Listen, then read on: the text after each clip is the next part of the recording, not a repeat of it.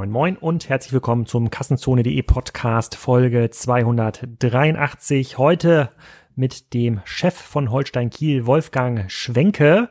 Dem einen oder anderen wird Holstein Kiel sicherlich was sagen. Das ist der Sensationsverein der zweiten Bundesliga in den letzten drei Jahren ordentlich für Furore gesorgt und mit einer starken Historie. Letztes Mal deutscher Meister 1912, damit einmal mehr Meister als Bayer Leverkusen und natürlich mein Lieblingsverein hier in Kiel und auch über Kiels Grenzen hinaus. Ich rede mit Wolfgang darüber, ähm, was es eigentlich bedeutet, so einen Fußballclub aufzubauen. Er ist ja jetzt seit circa zehn Jahren ähm, Geschäftsführer, die haben eine ganze Menge aufgebaut. Das ist ein sehr stabiles Business geworden. Das hat die ähm, Gewichte hier in Kiel deutlich verschoben. Kiel war bisher immer die Handballhauptstadt, ist es immer noch. Äh, Holstein, nicht Holstein Kiel, sondern der THW Kiel ist gerade heute am grünen Tisch deutscher Meister geworden, weil die Saison abgebrochen wurde. Aber ähm, Holstein Kiel hat schon in der ersten Saison nach dem Aufstieg ähm, sicherlich ein Duftzeichen gesetzt und eine ganz andere Plattform geboten für die ganzen Fans und Sponsoren. Und darüber reden wir auch. Also wie funktioniert eigentlich das Geschäftsmodell Fußball mit den Sponsoren, mit den Fans? Was kann man eigentlich finanziell auch rausholen aus so einem Verein? Was sind äh, realistische Ziele? Wie kann man das auch managen in solchen sehr, sehr kurzzyklischen Zeiten? ist eine extrem coole Folge geworden. Wolfgang ist eine sehr, sehr coole Socken. Wir, Socke. Wir haben ja beide eine Handballvergangenheit. Ich war ja früher im Handball-Torwart in der Jugend und Wolfgang hat während dieser Zeit beim THW gespielt und war auch Handball-Nationalspieler ist dann aber irgendwann zum Fußball gewechselt. Also für alle, die sich für Fußball interessieren, für Handel interessieren und eine gewisse Neigung vielleicht auch zu Holstein Kiel haben, glaube ich, eine sehr, sehr coole Folge und äh, für die gleichen Leute und auch darüber hinaus für alle Leute, die sich für digitale Vorreiter interessieren, äh, gibt es einen neuen Podcast von Vodafone. Ähm, der heißt auch so Digitale Vorreiter, powered by äh, Vodafone. Das ist ein Podcast mit Digitalpionieren und Vorbildern für die äh, digitale Wirtschaft. Da werden neue digitale Geschäftsmodelle erklärt, da wird erklärt, wie man sich weiterbilden kann. Das ist ein sehr, sehr ähm, offenes Format, äh, was äh, äh, bei dem ich auch schon zu Gast war. Ist auch eine sehr coole Folge geworden, wie ich finde. Hab, ich habe relativ viel Feedback darauf äh, bekommen, aber ihr findet dort auch ähm, Ausgaben mit äh, Tarek Müller zum Beispiel oder mit Daniel Schneider von Krü ähm, oder äh, mit, äh, mit Nina Jetta, das ist eine, äh, eine Investorin zum Thema digitale Gesundheit. Christoph Magnussen von New, New, New Work war schon zu Gast. Also ist auf jeden Fall ein sehr, sehr lohnenswerter äh, ähm, Podcast, äh, der von Vodafone herausgegeben wird. Äh, den findet ihr auf äh, äh digitalevorreiter.podigy.io. Ich verlinke euch das natürlich in den Show Notes und ich äh, verlinke auch nochmal die Folge, in der ich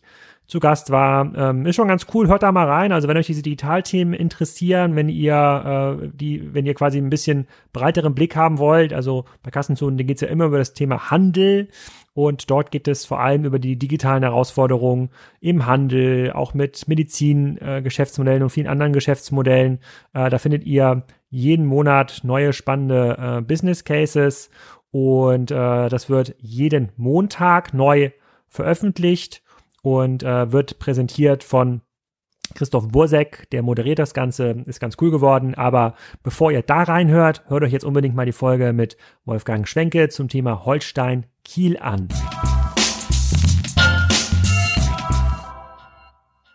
Hallo Wolfgang, willkommen zum Kassenzone Podcast. Äh, heute in den Heiligen Hallen von Holstein Kiel. Wir sind ja schon äh, ein paar Monate dabei, das hier zu orchestrieren. Holstein Kiel war einfach zu erfolgreich in letzter Zeit.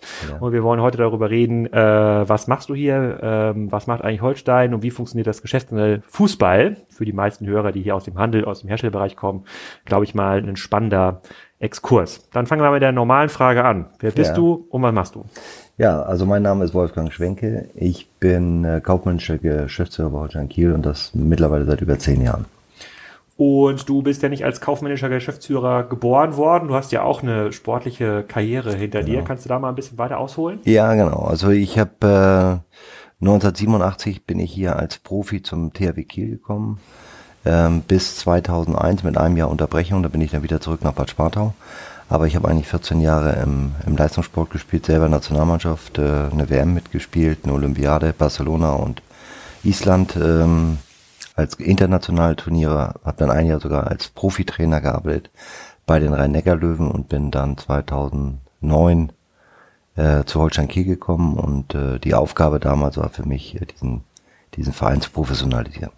Genau, wir hatten Ihnen im Vorgespräch schon mal ganz kurz erzählt, wahrscheinlich haben sich unsere Wege beim Handball kurz geschnitten, weil ich war äh, äh, ja. Jugendspieler beim äh, TSV Grundshagen, so der Ausbildungsmannschaft im Jugendbereich vom THW und irgendwann gab es mal so ein Bundesliga-Vorspiel, wo die Jugendmannschaften spielen durften und äh, da stand ich dann im Tor sozusagen in der großen Ostsee, äh, in der großen Ostseehalle. Ja. Ähm, die, dieser Schritt vom ähm, Handball zum Fußball, ging das relativ einfach oder musstest du da erstmal so zwei, drei Jahre Häme aushalten, dass du ja gar keine Ahnung hast, wie sozusagen der Sport mit dem Fuß gespielt wird. Also für mich überhaupt kein Problem, dieser, dieser Umfang, weil es ist Mannschaftssport und Mannschaftssport dann funktionieren irgendwo gleich.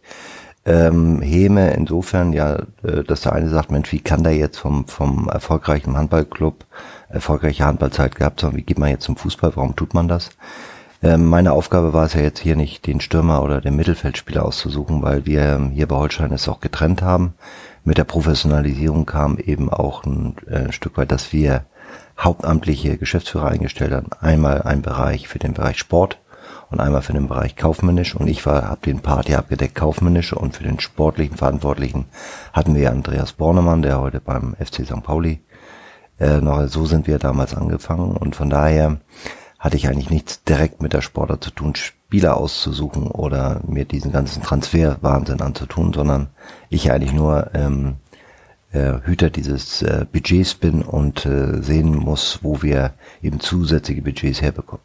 2012, als du angefangen hast, das war noch dann äh, vierte Liga oder ist das gerade Aufstieg gewesen in die Regionalliga? 2009 war das ja. und da sind wir in dem Jahr, ich bin ja so mitten in der Saison gekommen, da war damals Falco Götz Trainer da fing der Wahnsinn an, als ich hier anfing, war Falco Götz zwei Wochen später nicht mehr Trainer. Ähm, da sind wir abgestiegen. Ähm, Andreas Bornemann ist auch im Januar da, dazu gekommen. Also wir haben in dem Jahr, also in der laufenden Saison, eine Professionalisierung durchgeführt über Personal. Und erstmal mussten wir einen Tiefschlag hinnehmen und äh, dann haben wir es einfach kontinuierlich aufgebaut und gesagt, äh, was brauchen wir dazu, einfach aus sportlicher Hinsicht, wie wollen wir uns äh, vermarkten, was für ein Image wollen wir uns verpassen, weil Holstein war schon damals eine sehr, sehr bekannte Marke und äh, darauf haben wir dann aufgesetzt und haben versucht, verschiedene, verschiedene Projekte eben auch zu starten. Konnte man das so betrachten und so bewerten wie so ein, ein ganz normales Unternehmen, wo man sagt, so, hm, ich kann mir jetzt vorstellen, im Bereich Gartengeräte noch eine Marke äh, zu gründen, äh, und irgendwie Kercher Konkurrenz zu machen oder Gardena Konkurrenz zu machen, würdest du auch dann sagen können, ja, vielleicht ist Holstein nicht bekannt genug, vielleicht geht man hier noch mal ein paar Kilometer weiter, es gibt ja noch mehr Vereine in Schleswig-Holstein, da fällt mir vor allem ein Gettorf, ja, ganz bekannter und aufstrebender Verein. Ja. Und äh, äh, oder du hättest auch ein bisschen weiter weggehen können. Also habt ihr so ein Assessment gemacht und gesagt, okay, wo ist das größte Potenzial? Fußball plus Holstein, beziehungsweise, genau, vielleicht jetzt auch eine andere Handballmannschaft geben können, was mit deiner Historie auch möglich wäre. Oder genau. ist es eher zufällig entstanden? Nee, nee, also ich habe mich ganz bewusst dazu äh, entschlossen, auch hier zum Fußball zu gehen und eben auch zu Holstein zu gehen, weil es sehr eine traditionsbewusste Mannschaft ist. Die hat äh, sicherlich die großen Erfolge, waren dann noch in Schwarz-Weiß. Mhm. Aber das hat mich irgendwie gereizt. Es ist eine sehr bekannte Marke. Wir haben eine Analyse gefahren mit äh, Studenten aus Hamburg äh, und haben eben gesehen, dass die Marke eine sehr hohe Bekanntheit hat und haben versucht, Dinge eben daran aufzubauen. Für mich war es so eine, so eine Marke im Nebel und unsere Aufgabe war es eben in diesen zehn Jahren diesen Nebel wegzubekommen, so dass die Marke auch irgendwie erstrahlt. Und da muss man eine Idee haben. Äh, so im Marketing kann man natürlich verschiedene Sachen machen, indem man immer ins Image einzahlt oder man provoziert mit einer Aussage. Und unsere Aussage war damals, wir sind Impuls der Stadt und haben alle gesagt, wir sind Tod der Stadt, aber nicht Impuls der Stadt, weil Holstein war ja doch eher negativ belegt und ähm, das hat sich dann ganz schnell gewandelt, als wir im Viertelfinale waren im DFB-Pokal 2012 war das dann. Gegen Bochum oder wer war das? Nee, gegen Dortmund hier zu Hause. Ach, hier Dortmund. In, genau. Ich glaube, im Spiel gegen Bochum davor, kann das gewesen sein? Nee, wir haben äh, das erste Spiel war, sowas vergisst man ja nicht, ne? Das war Cottbus, Duisburg, Mainz und dann eben Dortmund hier zu Hause. Und da waren, war dann merkte man so, was möglich sein könnte, vielleicht in Kiel, wenn man dann aufsteigt. Das als Viertligist im Viertelfinale, jetzt Saarbrücken hat uns ja leider überholt, dass sie ja. jetzt ins Halbfinale gekommen sind, aber das war, das war ein toller Moment und dann im Jahr drauf sind wir dann aufgestiegen. Mhm. Und so hat so, da haben wir uns in der äh, dritten Liga, erste Jahr war ganz, ganz, ganz schwierig. Äh, so gerade dem, dem Abstieg dann an Ron und äh, dann ging es eigentlich nur noch bergauf. Dann hatten wir 13, 14 tolles Spiel in der Allianz Arena. Knapp nicht aufgestiegen und zwei das Jahre später. Das war ein sehr trauriges Wochenende. Das, ja. äh, das späte 2 das zu 1 in München. Genau, in der Nachspielzeit.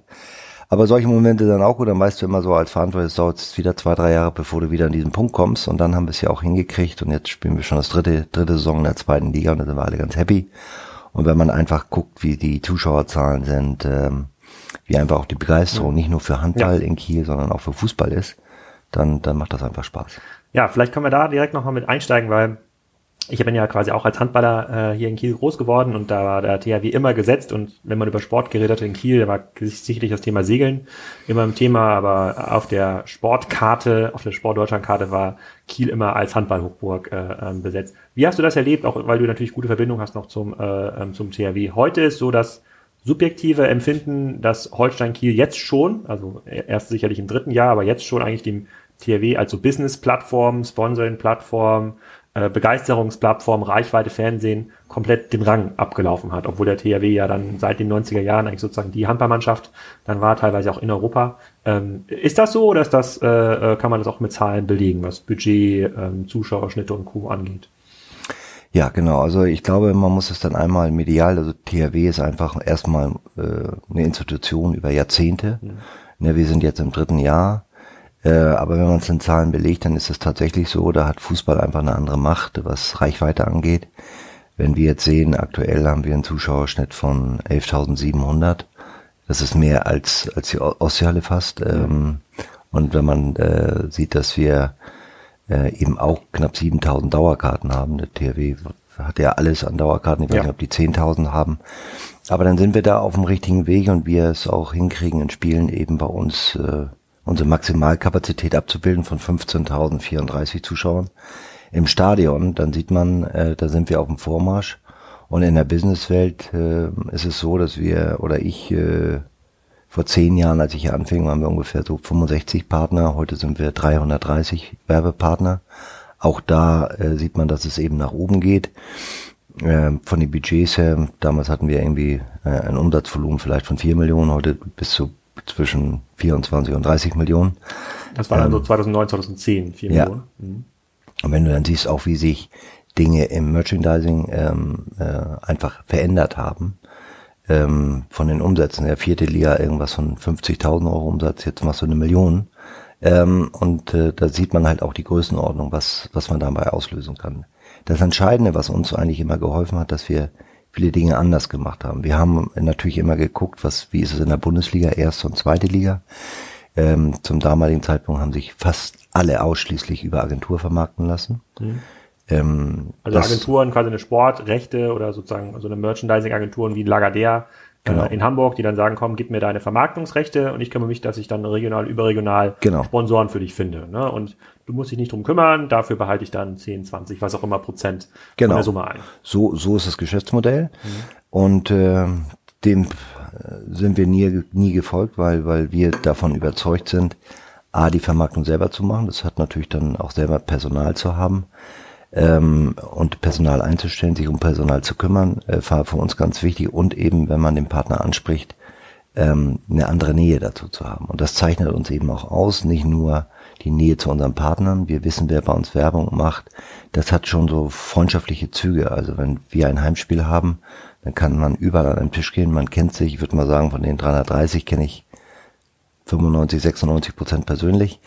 Ähm, und äh, das ist uns eben ganz wichtig. Ne? Wir sind da ganz dicht am Ohr mit dran, äh, an, an der, unserem Partner. Wir, wir, wir machen Business-Treffen einmal im Monat, wo alle Partner eine Chance haben, zusammenzukommen. Entweder in dem Unternehmen selber, also wie so ein, wir nennen es Stammtisch, da sind dann zwei Spieler dabei, da ist der Trainer, der Sportverantwortliche, der Präsident und meine Wenigkeit, da reden wir darum, äh, was hat Holstein vor, es können Fragen gestellt werden an Spielern und so. Und das schafft eine gewisse Nähe ähm, zu den Spielern, zum Sport und zur, und zur Vermarktung. Und, ähm, und so äh, lernt man sich kennen und das ist äh, ein sehr familiäres Umfeld. Und da legen wir auch größten Wert drauf. Und ich glaube, so da unterscheiden wir uns zwischen äh, oder von ganz, ganz vielen anderen Vereinen.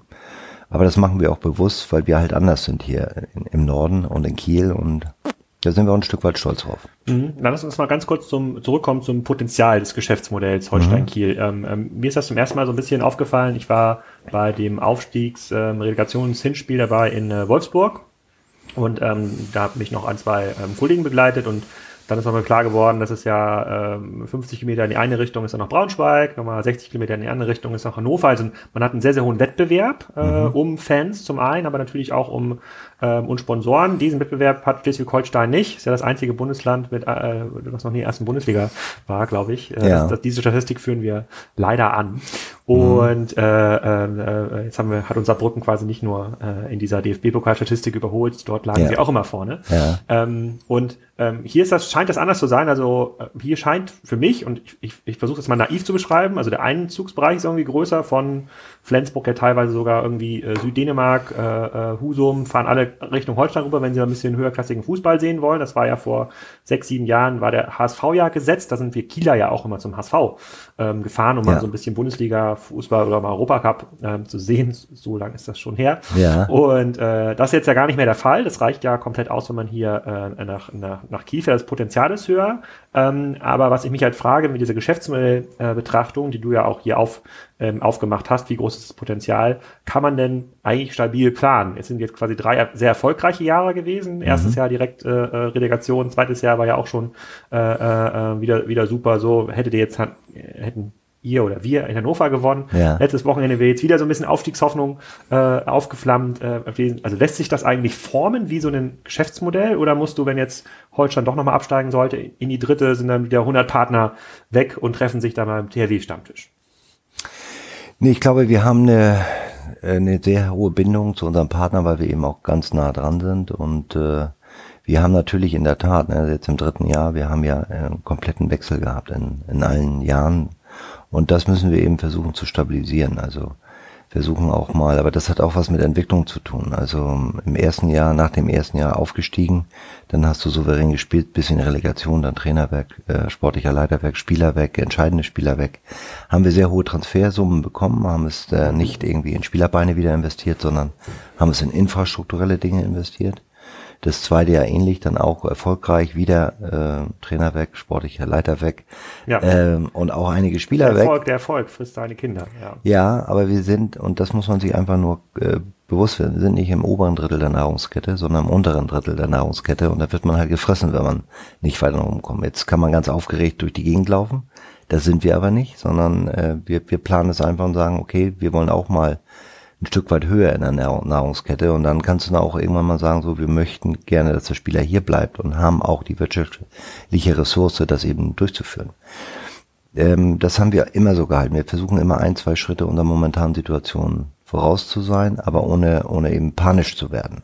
Mhm. Und das ist, glaube ich, ganz entscheidend, ähm, da ruhig zu bleiben. Dieser Weg, den wir beschreiten, der dauert ein bisschen länger, aber ich glaube, den kann jeder nachvollziehen. Jeder, der ein Unternehmen hat, und den nächsten Schritt machen will, wird ja auch nicht ähm, rumreißen, weil das dann ein sehr hohes Risiko ist, sondern es mit kleinen Schritten versucht, ähm, den nächsten, die nächste Hürde zu nehmen und die nächste Stufe zu nehmen und sicher zu nehmen und äh, das ist für uns ganz entscheidend. Ja, das sagst du jetzt so einfach. Da hören jetzt sicherlich die Fußballmanager in äh, Karlsruhe, Aachen und in anderen Vereinen mhm. ganz, ganz äh, aufmerksam, aufmerksam zu. Also das Potenzial ist da, aber ist das auch gedeckelt? Also kann man dann noch sagen, du sagst das jetzt ganz einfach, anstatt jetzt die ganzen Transfersummen von Drexler und den anderen Topspielern, die weggegangen sind, mhm. dann in andere Spieler zu investieren, um dann wieder mitspielen zu können, um den äh, Aufstieg. Habt ihr dann gesagt, dann machen wir hier hinterm Haus nochmal einen beheizten Trainingsplatz, vereinfacht äh, gesagt, ja. oder investieren in Infrastruktur, um langfristig langfristig dabei zu sein, aber bedeutet das dann auch, dass das eine Art Deckel gibt, also es ist quasi obere Tabellenhälfte, zweite Bundesliga, ist das der natürliche Wohnraum von Holstein Kiel, auch wenn man über die nächsten zehn Jahre ähm, spricht? Oder kann man sagen, nee, wenn man ganz besonders schlau agiert und vielleicht eine Marke auch noch überregional äh, äh also, kann, dann ist auch mehr drin? Also erstmal noch vielleicht mal zu unserer Struktur, unserer, unserer ganzen Partner. Ne? Also wenn man hört so 330, wunderbar.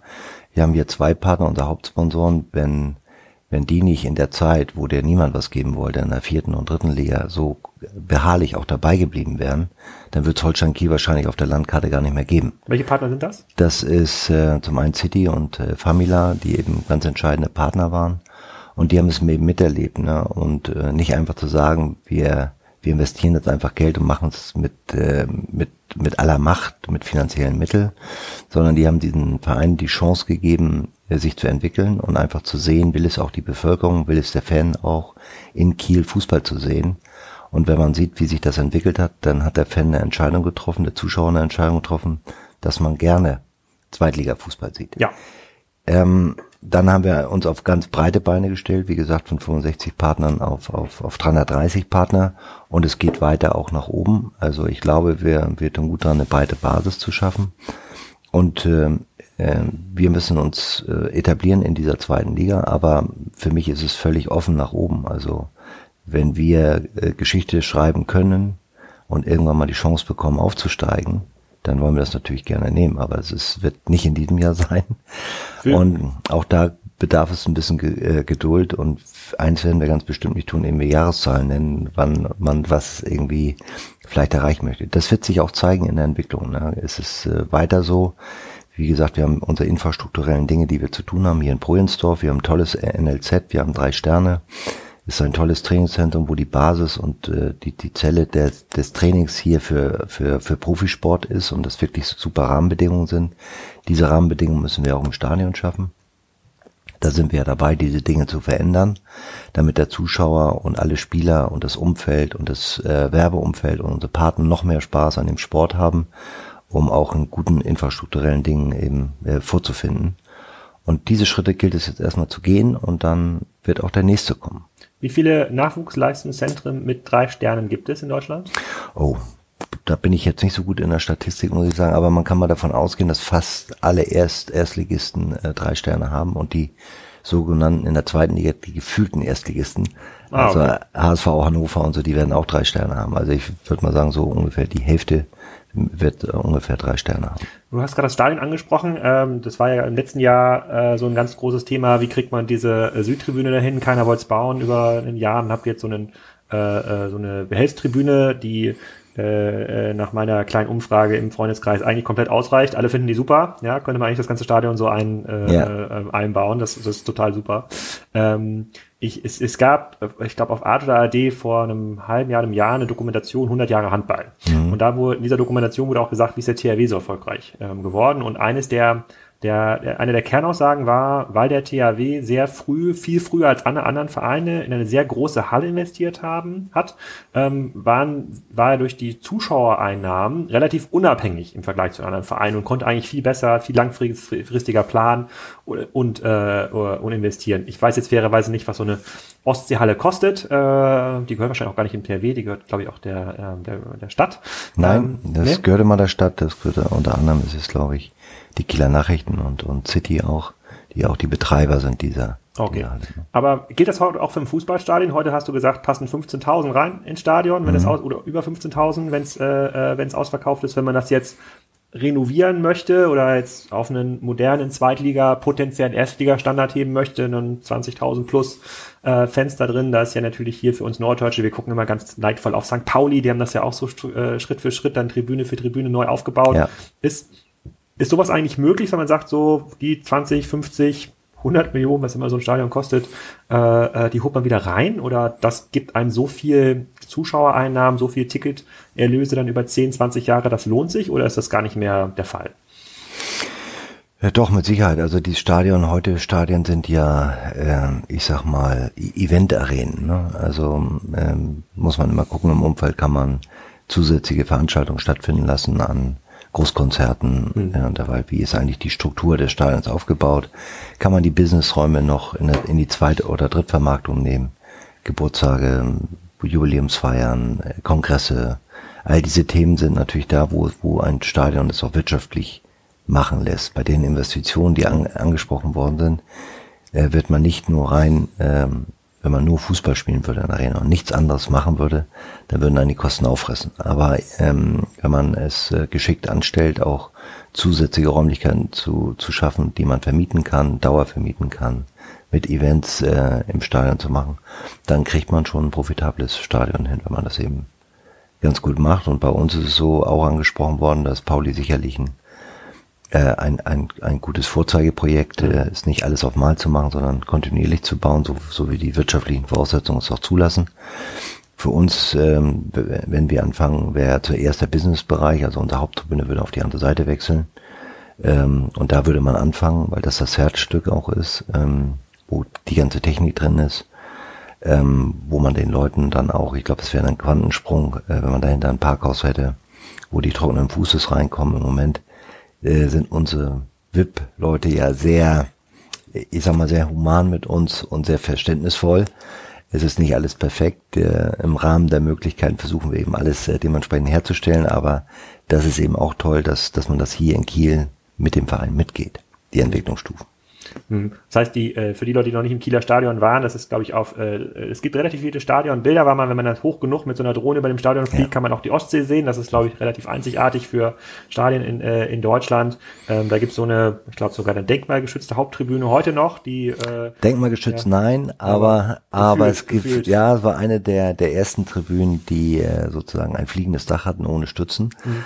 Ähm, von daher ist sie sehr ehrwürdig und äh, wir haben auch den größten Respekt davor aber sie steht nicht unter Denkmalschutz und ähm, das finde ich wirklich, äh, hast gerade angesprochen, wenn man mit der Drohne rüberfliegt und diese Nähe zum Stadtkern sieht und diese Nähe zum Wasser, dass man mit dem Förderdampfer zum Heimspiel fahren kann, dann gibt es nicht viele Vereine. Rostock, glaube ich, kann das und äh, und Bremen wahrscheinlich, ähm, die, wo, wo man auf dem Wasserweg auch ziemlich dicht ans Stadion rankommt. Und äh, das finde ich schon einzigartig, äh, wenn dann, wenn dann Fans auch ähm, im Förderdampfer sitzen und von Labö hier rüberkommen mit Fahnen und äh, und und und äh, ähm, Schals, dann finde ich es einfach großartig auf, auf vom Gefühl her.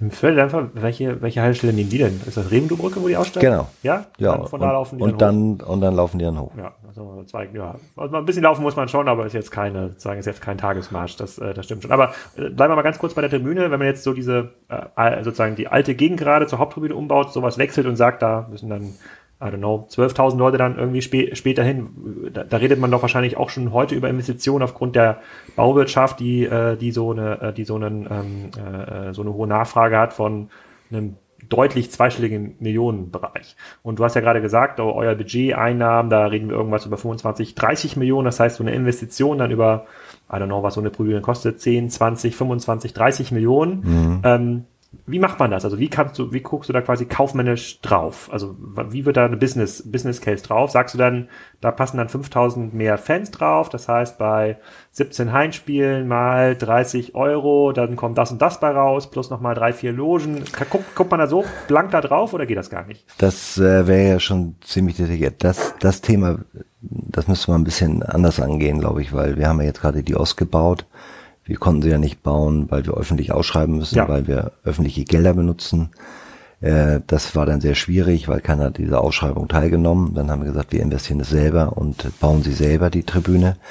Eben auch immer mit Hilfe unserer, unserer, unserer Hauptsponsoren. Äh, sonst kannst du das nicht. Und das ist eben auch die Frage, die du dir erstmal stellen musst, wenn du an so ein Stadion rein Wirtschaftlichkeit angehst. Wie willst du es einfach machen? Ne? Hier gibt's ja auch Zusagen von Stadt und Land, äh, Investitionen mitzutragen. Ja. Und äh, da muss man eben genau gucken, ähm, will man eine Betreibergesellschaft gründen, wie soll die aussehen? Und dann würde man im kleinen Teil genauso vorgehen. Ne? Was habe ich jetzt, wie viel Zuschauerkapazität habe ich aktuell? Wie ist der Auslastungsgrad der Zuschauer? Wie ist der Auslastungsgrad der Businessräume? Was habe ich an zusätzlichen Einnahmen? Und dann nimmst du Annahmen an. Also es ist ja so ein bisschen gucken in die Glaskugel ähm, pro Spiel, was kostet die VIP-Karte, was kannst du als Steigerung reinnehmen, was kostet das Parkhaus, was kann man da eben an Geldrückfluss äh, eben generieren. Und dann erstellt man ein Business Case in die kleinste Tiefe und dann guckt man, ob man sich so ein, ein Stadion dann dementsprechend auch leisten kann. Wie viele Leute reden mal sowas mit? Weil es ist ja schon in großen Firmen. Äh, du hast ja viele andere prominente Gäste hier, die auf diesem Stuhl beim im, im Kassenzone-Podcast immer sitzen. Das ist ja schon schwierig, darüber zu reden. Komm, wir bauen jetzt noch mal eine Tochtergesellschaft im Ausland auf, um dann unsere Produkte äh, dort ja. zu verkaufen. Da muss man dann irgendwie, da muss der Geschäftsführer sich im, im Aufsichtsrat irgendwie einigen, aber dann ist auch gut. Da redet kein Dritter mit. So gefühlt beim Fußball, ja, da redet sozusagen das halbe Fanforum mit, hat zumindest eine Meinung. Ja, ja. und man hat extrem viele äußere Einflüsse. Also wie einfach lassen sich solche strategisch ja super relevanten und auch eigentlich klaren Cases überhaupt durchsetzen. Wenn du jetzt, ihr könntet jetzt hier, hier am, äh, an diesem Tisch zu einer Meinung kommen, hier in der mhm. Geschäftsführung und sagen, so, das macht jetzt eigentlich Sinn. Da könnte man vielleicht auch noch mal ein Jahr in der dritten Liga sogar aushalten, dass es jetzt, den Plan machen wir jetzt. So, mit wie vielen Leuten musst du denn reden, damit sowas überhaupt in Motion kommt und dann auch wirklich gebaut wird? Also das, das zeichnet uns ja auch ein Stück weit aus als, als Club, dass wir, ähm, ja, andere sagen so fast schweigsam sind oder es wenig nach draußen kommt. Das hat ein bisschen was mit unserer Struktur zu tun. Das stimmt. Wir sind hier im Vorstand sind wir drei Personen mit dem Präsidenten und äh, eben dem Sport und, und meiner Person. Und dann haben wir einen Aufsichtsrat, ähm, der über fünf Leute und da werden Dinge besprochen und äh, ähm, dann werden die, die wird die Strategie ausgewählt, wer macht was, in welcher Form und äh, wie treiben wir es voran. Und in dem Fall ist das natürlich eine strategische Ausrichtung, wo der Aufsichtsrat natürlich äh, super mit involviert ist und, und auch Treiber ist dieser Geschichte, das zu tun. Und äh, wir sind ein Teil davon, diese Dinge auch mit umzusetzen. Und äh, dann nimmt, nimmt man natürlich die Politik mit. Ähm, klar, weil die auch äh, von der Stadt und, und von der Land und dann sind die entscheidenden Positionen, die es entscheiden können und wollen. Ähm, das ist dann ausreichend. Also wir reden hier nicht von 50, 100 Personen, sondern vielleicht sind es äh, 10. Es haben auch äh, bestimmt Personen. 50, 100 eine Meinung dazu. Aber die das auf jeden mit. Fall. Das ist ja auch gut so, dass sie eine Meinung haben. Aber wir äußern uns nicht zumal. Wenn wir äh, was entschlossen haben, versuchen wir es, wenn es denn beschlossen ist, es nach draußen zu bringen, so gut wie möglich zu erklären, was wir uns dabei gedacht haben. Und äh, dann ist für uns Abfahrt. Und dann machen wir es so, wie wir uns das vorgenommen haben. Das haben wir bisher immer so gemacht, bei, mhm. bei großen strategischen Entscheidungen. Tun wir dies oder jenes. Ähm, holt man den Spieler, holt man ihn nicht, entlässt man den, den Trainer oder äh, den sportlichen Leiter oder nicht, äh, gibt es ein kurzes, kurzes Statement dazu und dann ist es für uns auch äh, Geschichte. Und wir müssen uns dann wieder auf, auf die Dinge vom heute und morgen konzentrieren. Ja. Und so verbleiben wir immer. Es ist aber eine ganz spannende Konstellation und äh, ich muss sagen, ich habe es in diesen zehn Jahren sehr genossen, auch mit dem Aufsichtsrat, diese kurzen Entscheidungswege zu haben, weil es macht es nicht kompliziert. Ähm, es wird nicht äh, viele Leute, die irgendwas dann nach draußen bringen und in der Presse wird schon durchgenudelt und der Fan hat eine Meinung und bevor du die Entscheidung getroffen hast, äh, wirst du schon zu einer Entscheidung gezwungen. Das ist, das ist hier nicht so. Ja, ich, ich, ich spreche da eher auch aus der Fanperspektive. Wir sind ja schon froh, wenn sozusagen der Trainer mal zwei Saisons in der zweiten Liga äh, äh, durch. Wobei man ja sagen muss, die sind ja nicht entlassen worden, weil sie unerfolgreich werden, sondern abgeworben worden, die vorherigen Trainer. Das stimmt. Äh, also bei Anfang uns. Und Walter. Das genau. ist ja quasi anders als bei anderen, äh, anderen Vereinen. Und wir hoffen ja einfach nur, dass die Ablöse, äh, Ablösesumme für Sali Özcan oder andere äh, Leihspieler, mit denen Holstein mhm. noch mal arbeitet, nicht so hoch ist, dass man dann auch im nächsten Saison gut mitspielen kann. Das ja verglichen mit den Diskussionen bei anderen Vereinen äh, vorgeht, ja noch relativ zweidimensional und, äh, und einfach, äh, sozusagen diese Fragestellung. Ja. Aber wir gehen da immer ganz ruhig im Besonderen. Also ich glaube immer, wenn das ganze Umfeld, äh, wenn es, äh, wenn es hektisch wird äh, und es äh, ist mal anstrengende Phasen, haben wir uns eigentlich damit immer ausgezeichnet, dass wir immer ruhiger wurden. Weil dann kannst du gute Entscheidungen treffen. Du kannst nicht mehr als arbeiten und willst die 100 Prozent und die 100 Prozent zu bekommen, bist du, die Wahrscheinlichkeit ist äh, vielleicht gering, aber vielleicht kriege ich die 98 Prozent. Mhm. Und dann ist das auch schon mal ein, ein, guter Schritt. Und da sind wir eigentlich mit der Strategie eigentlich immer gut gefahren, das äh, ruhig und besonnen zu sehen und klare Entscheidungen zu treffen. Dann eins ist auch klar, der Fan ist draußen emotionalisiert. Diese Emotionen können wir uns leider nicht erlauben. Wir müssen sachlich orientierte Entscheidungen treffen, was ja in einem Fußballverein mit allen Einflüssen von draußen, was Spaß macht, wenn, wenn du zum Heimspiel fährst und die, die Leute sind mit Schals und, und, und Fahnen und da kriegst du Gänsehaut. Ne? Und du fährst zum Stadion und sagst, guck mal, das zündet man da draußen an, aber wir müssen ja echt besondere Entscheidungen treffen. Hm. Und äh, das ist, glaube ich, der, der, der große Unterschied. Okay, reden wir noch mal ein bisschen über besondere Entscheidungen auf der Businessmodellseite. Du hast gesagt, so ein ähm, Einflussfaktor, so eine Zutat für den Holstein-Erfolg ist, äh, äh ist sicherlich auch die Direktvermarktung, also direkt Zugang zu den Sponsoren, mal ein bisschen mehr Geld einzunehmen, vielleicht auch auf noch mehr regionale Partner äh, ähm, eingehen zu können. Eine zweite Geheimzutat ist diese Langfristigkeit, also eher ein ein kleiner, sozusagen stabiler Kreis, der entscheidet, äh, ohne den externe, äh, sozusagen die Diskussion dann im äh, beim, beim Fußballstammtisch im DSF, ich weiß nicht, ob es das noch gibt oder Sport 1. Ja. Und äh, ähm, dann, dann frage ich mich natürlich, wir kommen ja, wir haben hier sind ja ganz viele Gäste, die das Problem haben der Vermarktung. Die überlegen sich, kann ich direkt an den Kunden verkaufen, muss ich über Amazon verkaufen, äh, äh, wie funktioniert eigentlich mein Handelsgeschäft äh, in Zukunft? Ich, ich finde, die gleiche Frage stellt sich ja auch beim Fußball, weil äh, ihr seid ja quasi so ein bisschen abhängig, oder zumindest äh, ein Teil der Fernsehgelder ist ja ist ja ein, ist ja ein Teil der, äh, der äh, sozusagen dieser Einnahmen, die ihr habt. Seid mhm. ihr, seid ihr sehr, sehr abhängig von, äh, ähm, äh, von dieser Diskussion, wer hat jetzt die erste, zweite Bundesliga-Rechte, äh, woher kriegt man das Geld, oder kann man sich da auch ein Stückchen unabhängig machen und sagt, okay, wir haben jetzt hier noch ein Videoteam hier auf dem Campus, das erstellt nochmal eigenen Content, wir kaufen uns, wir nehmen uns das, äh, äh, behalten uns das Recht vor, bestimmte Sachen im Stadion noch mitzufilmen, auf der Holstein TV-Plattform, ich weiß nicht, ob es die gibt, äh, ja. äh, nochmal zu vermarkten. Dann haben wir nochmal noch mal für 10 Euro im Monat für die Power-Fans, ähnlich wie so ein The Zone-Account, nochmal ich jeden Tag nochmal fünf, sechs Stunden Content, mhm. die er sich angucken kann. Ein paar kommen vielleicht hier aufs Trainingsgelände und gucken ja. zu, packen. Geht sowas? Also wie, wie, wie, schätzt du da Holstein ein oder wie schätzt du das Potenzial überhaupt des Sports ein? Kann man sich da so von diesem Einnahmestrom auch ein Stückchen unabhängig machen oder einen eigenen zweiten Einnahmestrom aufbauen?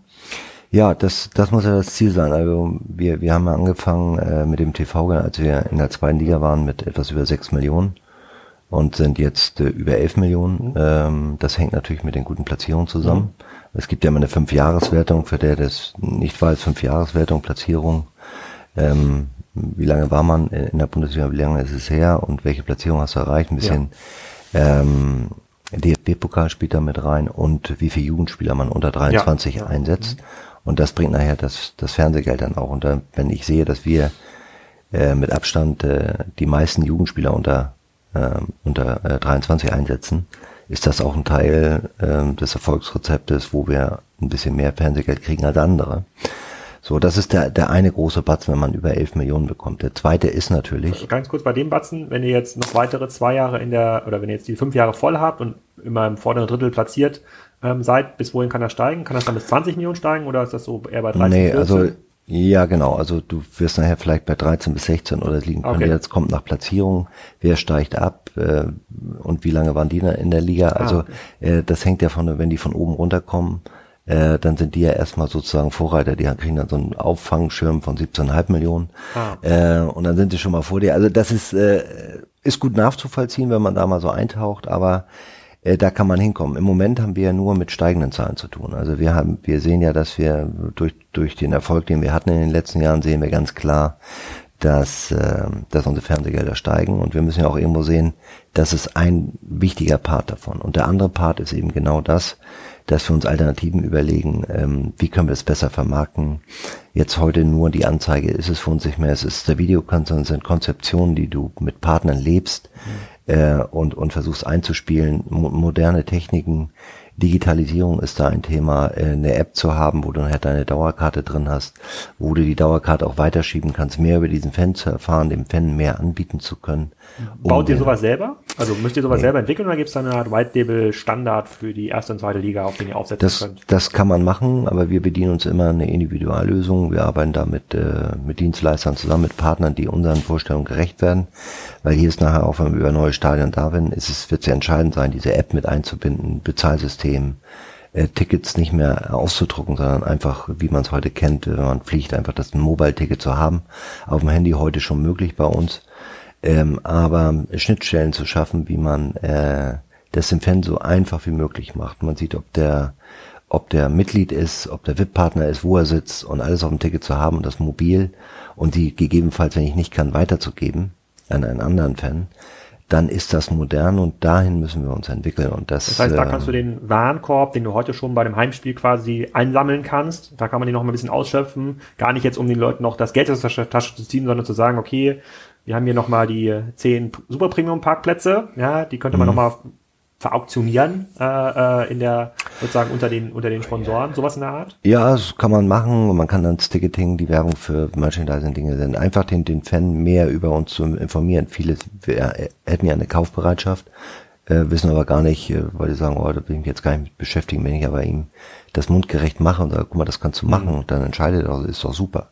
Ein anderes Modell ist was wir wo wir Jugendcamps haben hier bei uns auf der Anlage. Vor sechs Jahren mal angefangen mit 40 Kindern. Dieses Jahr machen wir 1500 Kinder mit Jugendcamps, wo unsere Trainer das machen und wir nicht externe haben, sondern die es auch erleben, hier auf der Anlage mit den Profis eben zusammen auch zu trainieren.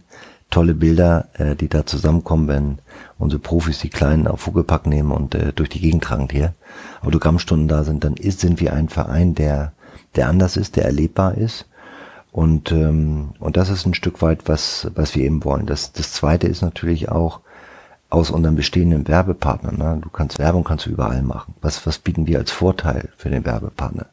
Wir versuchen Plattformen zu schaffen, ähm, wo, wo, wo, wo sie äh, zusammenkommen können und wir matchen sie auch. Und wir bieten zum Trainingslager an, äh, Saisoneröffnung, Fußball, Golf. Wir sind zur Kieler Woche auf dem, auf dem Schiff äh, da sind nicht nur mit den Businesspartnern an sich ähm, in Kontakt zu treten, sondern auch mit deren Familien. Zum Auftakt bringen die Spieler ihre Familien mit, die Verantwortlichen ihre Familien und Kinder mit, die Sponsoren bringen ihre Familien mit, mit Kindern, da sind Hüpfburgen aufgebaut, das ist ein Erlebnis für die ganze Familie und, und das sind wir. Und da schafft man Platz, äh, Platz für und Räume und Kontaktebenen für, für Partner. Und da kann ich das Private mit dem Geschäftlichen wunderbar äh, vereinen. Mhm. Und es gibt ja viele von unseren Werbepartnern, die sagen, ich nehme es, nehme es als Vertriebsebene und sage, ich will in Kontakt treten. Und einige sagen, interessiert mich gar nicht, ich bin Fußballfan. Wenn da was bei rauskommt, ist auch schön, aber äh, und dann gibt's auch so Twitter, die sagen, ja, wäre ganz nett und sollte auch schon sein, damit ich meinen Invest hier irgendwie rauskomme. Aber da ist jeder auch ein Stück weit seines Glückes Schmied, diese Dinge auch mit zu begleiten, ob, ob wir Auswärtsfahrten begleiten mit, mit Partnern, ob wir Reisen machen, mhm. wo ich immer wieder mit dieser Community in Kontakt treten kann. Und das ist unser, unser USP auch, ähm, den wir da sehr, sehr gut bedienen können. Und wir matchen Dinge, die bei uns Partner sind, den will ich gerne kennenlernen. Da haben sich Freundschaften daraus entwickelt zwischen Partnern. Und das ist irgendwie, das ist wie so ein Klassentreffen. Das ist nicht wie eine Business-Ebene. Die kommen an, die klatschen sich ab, die umarmen sich. Äh, das ist, ähm, das ist irgendwie ein tolles Flair, wenn man das so bei uns in, in der Business-Ebene erleben darf. Wo geht das los, wenn jetzt hier äh, Kassenzone äh, Mediensponsor wird bei Holstein und sagt, ich brauche mal so zwei VIP-Tickets äh, äh, pro Spiel? Wo muss ich mich da einreihen finanziell? Ja, unser, unser Paket, Grundpaket ist ungefähr 8000 Euro und nicht ungefähr, sondern es ist 8000 Euro, weil da sind zwei VIP-Karten drin, da sind äh, zwei VIP-Karten drin. Da hat man ein Logo-Placement, also eine Werbung auch damit. Man kann an diesen ganzen Community-Geschichten dran teilnehmen. Man wird informiert darüber. Man kann selber entscheiden, bin ich dabei oder bin ich nicht dabei. Und äh, das ist so, so unser Einsteigerpaket. Na, muss ich mir mal überlegen. Das klingt ja schon ganz attraktiv. Ich muss erstmal hier die CD-Markt-Leute noch interviewen. Äh, die sind auch oft im Podcast, über die haben wir oft geredet, weil es ja. ist ähm, in der einen oder anderen statistischen Erhebung der erfolgreichste Fachmarkt äh, Deutschlands. Äh, äh, sorgt jetzt nicht für das Überleben der Innenstadt, aber äh, äh, sorgt auf jeden Fall für äh, weitere Liquidität bei Holstein. Insofern äh, sozusagen, da profitierst du quasi äh, ähm, äh, massiv davon. Also da beginnt das, äh, das Plattformgeschäft. Wenn du jetzt mal in die ähm, Sportlandschaft, Fußball, vielleicht auch darüber hinaus gucken würdest, europaweit, gibt es irgendeinen Verein, wo du sagen würdest, so, wenn wir da hinkommen, im Sinne von regionaler, äh, äh, regionaler Verankerung plus sportlicher Erfolg, da kann man sich vieles abgucken. Das ist so ein bisschen das Modell, dem Holstein nachstrebt. Gibt es da was? Ja, mit Sicherheit. Also äh, wir sind keine Fantasten und vergleichen uns jetzt mit Bayern München oder Dortmund. Ne? Also wir müssen ja so, was erreichbar ist und vielleicht ein Ziel ist, was man auch irgendwo in weiter Ferne sehen kann. Und das, das ist für mich Freiburg. Mhm. Ähm, weil die es eben auch immer wieder schaffen, Spieler auszubilden. Und das ist auch unser Motto, Spieler auszubilden. Wir haben ja ein, Nachwuchsleistungszentrum, NLZ, mit drei Sternen. Ähm, da sitzen wir auch hier drin, das ist auch hier auf dem Gelände. Das ist hier auf dem okay. Gelände, ne, viereinhalb Hektar groß, mehr Rasenplätze, Kunstrasenplätze, Indoorhalle mit Kunstrasenkraftraum. Alles, was das Herz begehrt. Hier müssen wir, hier ist die Schmiede von, von Jungtalenten und sie eben zu, zu transferieren. Wir werden ja nicht die sein, die in den nächsten drei Jahren 100 Millionen Transfers machen. Also wir müssen Leute gut ausbilden, die ähm, dann auch wirtschaftlich äh, vielleicht gut an den Mann äh, oder an den nächsten Verein bringen, um eben den nächsten Schritt zu machen. Und äh, da würde ich, würde ich uns, äh, wäre sehr sympathisch, äh, eine SC Freiburg im Norden zu haben. Dass das wir sein können. Gibt es denn manchmal so für Spieler am Ende ihrer Karriere, die dann so in der Dritt- und Viertvermarktung dann stehen, bevor sie nach China äh, geschickt werden für die letzte Saison, werden die auch an euch herangetragen, wo man sagt, hier ist der, äh, kann ich beim HSV kann mich noch an Van Nistelrooy äh, ja. erinnern, das war ja so das letzte Jahr, wo ja. man sozusagen selber laufen konnte. Und äh, gibt es sowas auch bei euch? Ja, es ist natürlich ein riesiger Markt. Also äh, diese Berater, die bieten ja alles an. Ne? Also wie, äh, wie viele Berater rufen hier pro Tag an bei dir? Ja, bei mir, ich stelle sie dann immer durch zu Uwe Stöver, zu unserem sportlich Verantwortlichen, aber äh, ja, das, das sind dann schon ein paar. Das kommt ja auch immer in Wellen. Ne? Wenn so Wechselperiode ist, hm. dann spammen die dich förmlich zu, dann drücken die auf den Knopf und dann rattert das bei dir da rein, was sie dir alles anbieten aus verschiedenen Nationen und der muss es sein, alle sind super und alle sind schnell. Ist dann schon Wahnsinn, das auch zu scannen, aber man muss auch eine klare Linie haben. Ich glaube, wir haben uns in den letzten Jahren einen ganz guten Ruf erarbeitet mit jungen Spielern ähm, und Talenten eben ganz gut arbeiten zu können, denen die Chance zu geben, hier auch zweite Bundesliga äh, zu spielen und sich weiterzuentwickeln. Und da legen wir größten Wert drauf. Und gerade auch mit unserem Trainer Ole Werner, der hat ja so ein bisschen unsere DNA, der ist Ewigkeiten jetzt hier schon bei uns als Trainer, den haben wir aufgebaut mit B-Lizenz, A-Lizenz, das macht er den Fußballlehrer. Und ähm, das war ja immer für uns, wo wir immer in, insgeheim gedacht haben, das könnte mal der Cheftrainer sein. Und jetzt ist es soweit und das macht diesen Verein finde ich ähm, noch nahbar, weil der absolut die, die DNA von, von Holstein Kiel in, in sich trägt und ja. das auch lebt und ähm, in dieser ganzen Fußballwelt diese, diese Bodenständigkeit äh, behalten hat, äh, in der ganzen verrückten Welt. Und das versuchen wir auch als Verein. Und von daher äh, ist das eigentlich im Moment so ein ganz, ganz schönes Bild, was wir nach draußen abgibt, was unseren Idealen am nächsten kommt. Okay, dann vielleicht nochmal hier zum Ende des Podcasts nochmal zurück auf das Geschäftsmodell. Wenn ich hier jetzt anschaue, wie so dein Arbeitsalltag aussieht und in den letzten Jahren hier, äh, die Osttribüne war ja so ein ewiges ja. Thema, dann Trainerwechsel, weiter weg, Anfang weg und dann Topspieler weg, so äh, bleibt Kind-Zombie, geht er, wo geht er hin, wo kriegt man das Geld, Drexler ist nach Dänemark, dann nach Köln. Also sozusagen, da bleibt eigentlich kaum Zeit, so links und rechts zu gucken. Wenn ich aber auf das Modell Holstein schaue und mir überlege, also wenn ich aus einer reinen wirtschaftlichen Perspektive darauf schaue, gibt es verschiedene Vertikalisierungsoptionen. Da könnte man mhm. auch sagen, ich mache vielleicht noch einen Holstein Hotel. Ich habe ja schon so viele Partner und Leute, die mhm. äh, Holstein cool finden, dann könnte ich ja quasi mir noch eine Beteiligung kaufen an einem, äh, an einem coolen Hotel in, in Kiel, kann da noch ein bisschen Geld mitverdienen oder kann auch noch, äh, kann quasi noch auf eine andere Richtung vertikalisieren. Also wie kriege ich quasi diese Aufmerksamkeit, die sich natürlich heute immer auf dem Wochenende sozusagen punktuell bezieht, wo es natürlich auch noch Erlösmöglichkeit dann gibt. Einmal über natürlich Fernsehgelder bei, bei, bei jedem Spiel und dann bei Heimspiel natürlich noch über die komplette äh, lokale Wirtschaft, Tickets und Co. Denke ich mir, ja, das gibt, ihr habt ja diesen Zugang Zugang. Ihr habt ja diesen organischen mhm. Zugang als Marke, wie du es schon beschrieben hast. Da würden mir noch 100 Sachen einfallen, wo ich sage, da kann man noch mal den Holstein-Aufkleber drauf äh, ja. und mitverdienen. Wie, wie gehst du damit um? Ja, erstmal muss man sagen, ähm, wir bauen es ja nicht, wir, wir, unser Kerngeschäft, so muss ich sagen, das ist Fußball, ne? Ähm, analoger Fußball auf dem Rasen im Stadion.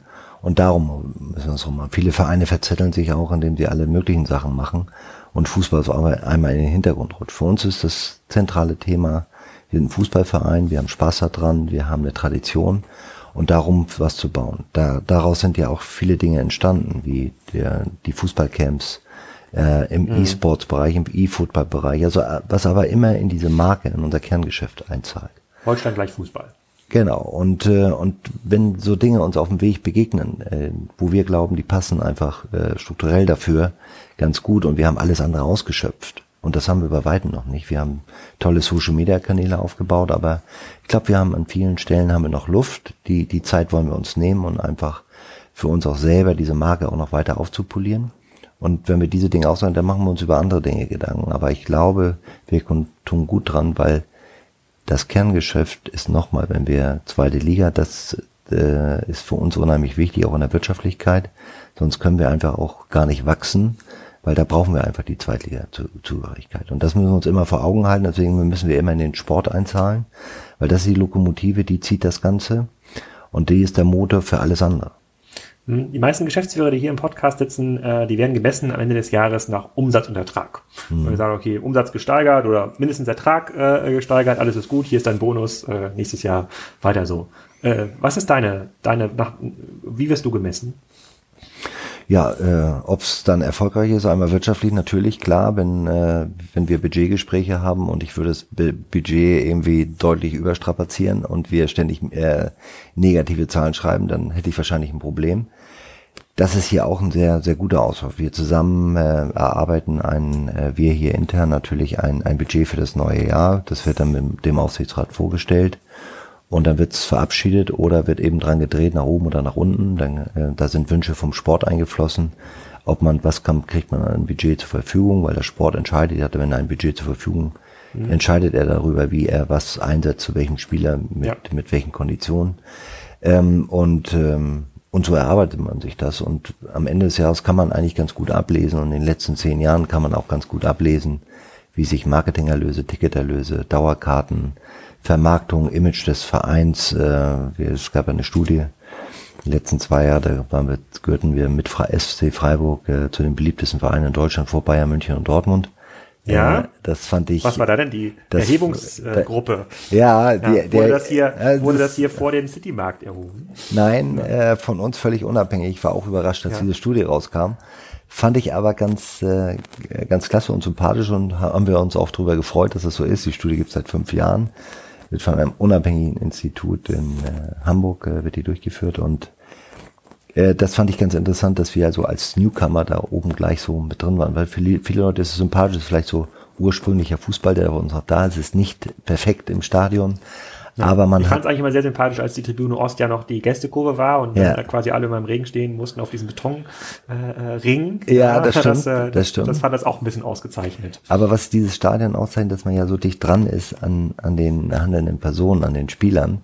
Man kann sie äh, förmlich atmen hören, so, so dicht ist man dran und das macht, macht diesen Reiz des Stadions auch aus.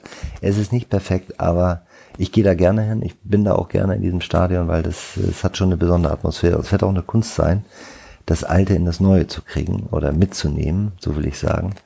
Ähm, da, da stehen wir natürlich auch nochmal vor Herausforderungen. Hm, Kunst und Herausforderung, das vielleicht auch mit äh, sozusagen eine der letzten Fragen, wenn du jetzt so auf 2020 guckst, vielleicht auch perspektivisch 2021, was sind so die zwei, drei größten Dinge, an denen du hier arbeiten musst oder die einen großen Teil deiner Zeit äh, konsumieren? Gehen wir mal davon aus, dass jetzt nicht morgen Ole Werner abgeworben wird und mhm. äh, äh, die, das Stadion sozusagen eine Tribüne einbricht. Aber ähm, was ist so das, das nächste große Ding? Das nächste durch, äh, große Ding ist erstmal äh, alles dafür zu tun, äh, auch hier in der Geschäftsstelle für den Sport zuzuarbeiten und, und äh, dass wir auch nächstes Jahr noch zweite äh, Bundesliga spielen, weil das die Voraussetzung für allen ist. Äh, aktuell sind wir noch äh, im Bau, ein Platz ist fertig mit Rasenheizung, beide Plätze mit Rasen, ein Hybrid und ein Naturrasenplatz, das abzuschließen dann eben weiterzusehen. Wir wollen die Geschäftsstelle erweitern, aber auch da gehört eine, eine Sportlichkeit dazu. Also von daher sind gewisse Dinge voneinander abhängig. Was für Funktionen sind das dann, die hier noch aufgebaut werden müssen in der Geschäftsstelle? Naja, wir haben ja in den letzten Jahren durch die drei Sterne, das ist ja heute nicht mehr, dass du infrastrukturell was tust im, im Nachwuchsleistungszentrum, sondern hier geht es um Hauptamtlichkeiten von ah, okay. Trainer im Jugendbereich, das zu dokumentieren. Und da haben wir ja unheimlich viel, wenn man hier durch die Büros geht, sind äh, alle Räume doch äh, überstrapaziert. Und wir wollen äh, eben ein zweites Verwaltungsgebäude bauen ähm, und, äh, und die miteinander auch wieder verbinden, diese beiden Gebäude. Das wird äh, auch, äh, auch nochmal sportlich und, und eine Herausforderung sein, um eben organisch zu wachsen und weiter an unseren Zielen festzuhalten, auch der Digitalisierung. Wir haben vor fünf Jahren mal angefangen und Jahr für Jahr zu investieren. Du kannst es natürlich, viele machen es, äh, Fußballvereine stellen einfach 30 Leute mehr ein. Das ist sehr teuer. Wir gucken uns Prozesse an, versuchen die zu optimieren und im Zeitalter der Digitalisierung zu optimieren und dann wissen wir auch genau, was wir an Personal brauchen. Wir sind ja relativ schlank hier. Wir sind so 32 Leute in der in der Geschäftsstelle. Wenn man andere Vereine im Vergleich sieht, äh, die so unsere Größe haben, die haben dann 60. Ähm, und das machen wir auch ganz bewusst und äh, einfach Dinge aufzulösen. Äh, immer mit dem, mit dem Ziel, mit dem Fokus, Sport hat Vorrang Sport braucht eben das Geld, um hier in der zweiten Liga auch zu bleiben. Und da müssen wir so, so viel, wie es nötig ist, auch zur Verfügung stellen, dass, dass das auch in den nächsten Jahren gesichert ist. Hm. Dann vielleicht nochmal zwei sportliche Fragen. Äh, wir haben hier heute äh, vor allem darüber gesprochen, wie funktioniert das Geschäftsmodell und äh, äh, wo, wie hat die Reise eigentlich gestartet von Holstein. Ich habe im Büro gestern nochmal gefragt, okay, was würdet ihr Wolfgang fragen? Da kam sofort die Frage, äh, was ist die Ablösesumme von Sali Özcan? Wenn er weiterspielt bis Ende der Saison so gut, dann wollen wir den ja haben. Kann sich Holstein das leisten? Ja, das ist eine sehr schwierige Frage. Man sieht ja seine Entwicklung und mhm. wie wertvoll er auch für uns ist. Das, äh, die Ablösesumme, ich glaube, das wäre für uns schon ein großer Schritt, aber wir können uns das leisten. Mhm, okay. Die Frage ist nur, ob dann der Spieler das auch so sieht.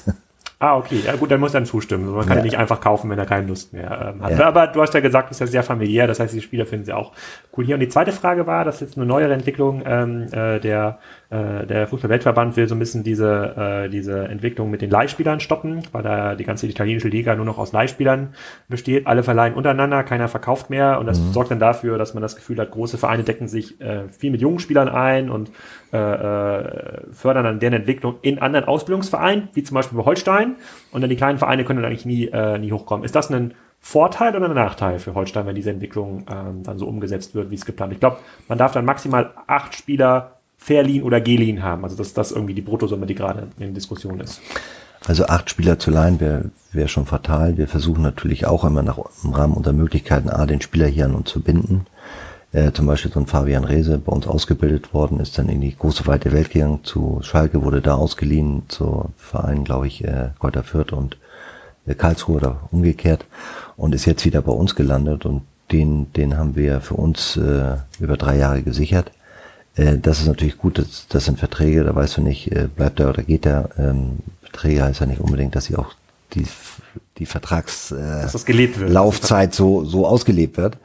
Aber Leihspieler sind für uns natürlich, gerade für die kleinen Vereine, eine sehr gute Möglichkeit, Spielern, die vielleicht nicht die Präsenz haben in der ersten Liga, die sie gerne hätten, ähm, dann äh, zu uns ausgeliehen zu spielen, Spielpraxis sammeln und das kann, können wir auch für den abgebenden Verein Mehrwerte generieren, weil wir seinen Spieler wertvoller machen, weil er mehr Praxis bekommt. Und ich sag mal, in unseren Regionen jetzt, wenn wir acht Spieler ausleihen dürften, äh, wäre es ausreichend. Nur wenn man die ganze Problematik sieht, dass einige vielleicht 16 Spieler haben, die sie ausleihen würden ja. und nur dürfen und dürfen nur acht, dann haben andere Vereine das Problem. Für uns äh, wird sich das gar nicht so durchschlagen, dieses, dieses Problem. Da profitieren wir davon, von dieser Regelung erstmal generell Spieler von anderen äh, Vereinen, die in der ersten Liga sind oder auch zweite Liga. Äh, davon profitieren wir ja. Sehr cool. Dann, wenn ich das für mich so ein bisschen zusammenfasse, wenn ihr weiter in Ruhe arbeiten könnt und äh, äh, durch die neuen ähm, Auf- und Abfahrten, Autobahnauf- und Abfahrten im Citymarkt wird zumindest quasi einer der zentralen äh, äh, Werbetreibenden ähm, äh, nicht weniger Geld hier reinstecken äh, können in den nächsten Jahren, glaube ich zumindest. Die sind sehr erfolgreich da im Citymarkt. Ähm, dann habt ihr eine gewissen, ein gewisses stabiles Umfeld, was dann dem Durchschnittsfan wie mir immer mal wieder die Möglichkeit gibt, diese Relegationshoffnung oder die Aufstiegshoffnung mitzuerleben hier in den nächsten, äh, in den nächsten Jahren. Und äh, wenn alles top läuft, hier alles aus, äh, ausgebaut wird, ihr vielleicht noch zwei, drei, vier, fünf Spieler ausbilden könnt, äh, die dann auch über den Verein zum nächsten äh, äh, Sprung schaffen, dann könnte es tatsächlich sein, dass wir mal in dem ähm, SC Freiburg äh, Modell landen. So viel romantische Hoffnung können wir uns schon noch machen. Ich spreche jetzt aus einer Fanperspektive. Ja, das sollte man sich machen. Also ich finde immer, äh, die Ziele dürfen offen sein. Man darf träumen, man darf äh, ein Ziel haben und äh, man muss die Ziele nur dann auch mit Leben füllen. Und äh, wir haben es ja in der Vergangenheit auch so gehabt, wenn wir mal falsch abgebogen sind, ist es auch nicht schlimm, ein Stück rückwärts zu fahren und zu sagen, war die falsche Ausfahrt. Man macht es nochmal neu. Nicht eben äh, in der Arroganz zu sterben, zu sagen, man macht keine Fehler, was sich selbst kritisch zu hinterfragen jedes Mal nach einer Saison, auch nach einer erfolgreichen Saison, sagen wir nicht, super, jetzt hast du es geschafft, sondern wir immer wieder versuchen, neue Innovationen in diesen Club reinzugeben, weil das, das ist der Motor. Das treibt man. Wenn du stehen bleibst, ist es eigentlich schon, äh, ist es schon ein Schritt zurück. Und das ist, und das ist das Tolle in diesem Verein. Ne? Der, der lebt, der ist lebendig. Das ist so eine Operation am offenen Herzen. Du, du hast hier als Mitarbeiter, sag ich mal, den Finger auf, auf dem Herzen liegen und hörst es pochen.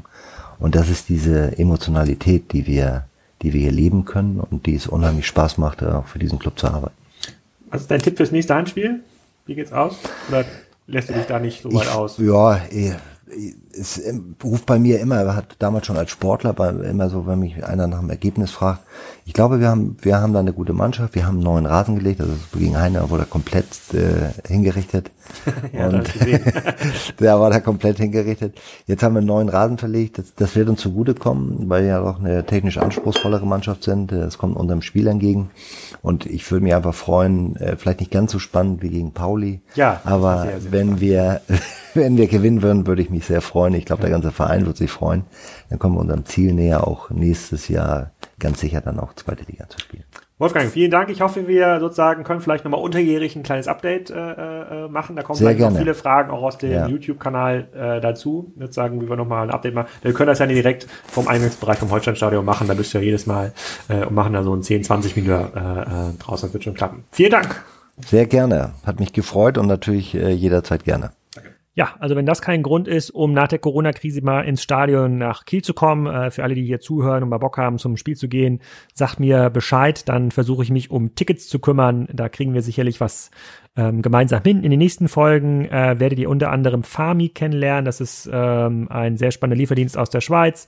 Der CEO und Gründer von Emma Matratzen ist äh, zu Gast. Die wurden ja gerade von Haniel ähm, gekauft und äh, es gibt noch viele, viele weitere spannende Folgen vor der Sommerpause. Ähm, vergesst nicht, beim Podcast Digitale Vorreiter von Vodafone reinzuschauen. Ich verlinke das nochmal. Also wenn ihr jetzt gerade äh, nochmal neues Futter für euren Podcatcher sucht, ist das eine ganz, ganz gute äh, Gelegenheit. Und äh, ansonsten sehen wir uns virtuell in den diversen Webinaren, in denen ich mittlerweile aktiv bin. Äh, da findet ihr auf der Spriker Event-Seite viele Inspirationen und äh, vielen Dank auch für das bisherige Feedback zu den Podcasts. Und an dieser Stelle noch der kleine Aufruf, wenn ihr kurz Zeit habt, hinterlasst gerne bei iTunes eine Bewertung zum, äh, zum Podcast. Das hilft enorm, die Verbreitung zu steigern und damit auch neue spannende Gäste anzuziehen. Erstmal